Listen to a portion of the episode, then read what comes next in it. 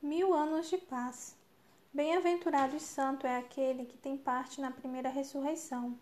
Sobre esses, a segunda morte não tem autoridade, pelo contrário, serão sacerdotes de Deus e de Cristo e reinarão com ele os mil anos. Apocalipse 26.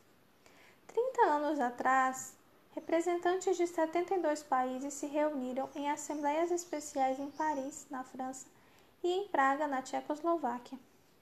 Essas reuniões compreendiam a primeira Conferência Mundial da Paz, e desde esse tempo a conferência tem se tornado um movimento de massa envolvendo mais de 130 países. Qualquer comitê que garanta mil anos de paz seria considerado altamente popular. Mas sabemos que enquanto houver pecado no coração do homem, não haverá paz na terra. Entretanto, Deus predisse e garante que um dia haverá aqui na terra mil anos de paz.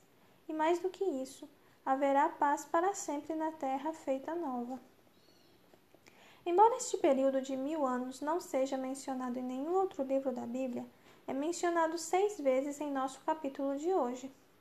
Muitas vezes nos referimos a este período como milênio, que em latim quer dizer mil anos. A primeira ressurreição ocorre quando da segunda vinda de Jesus.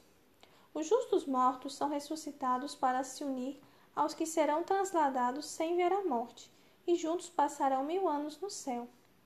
A terra ficará desolada durante este tempo, mas será restaurada em sua beleza original depois de ter sido purificada pelo fogo ao final dos mil anos.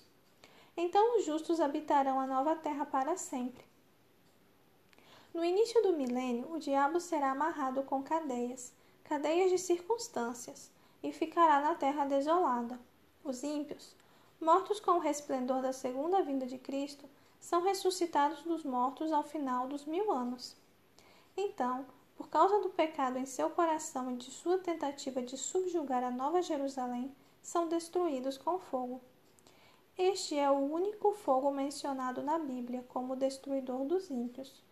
Em parte alguma, a Bíblia ensina que haverá um inferno para onde vão as pessoas, mas quando morrem.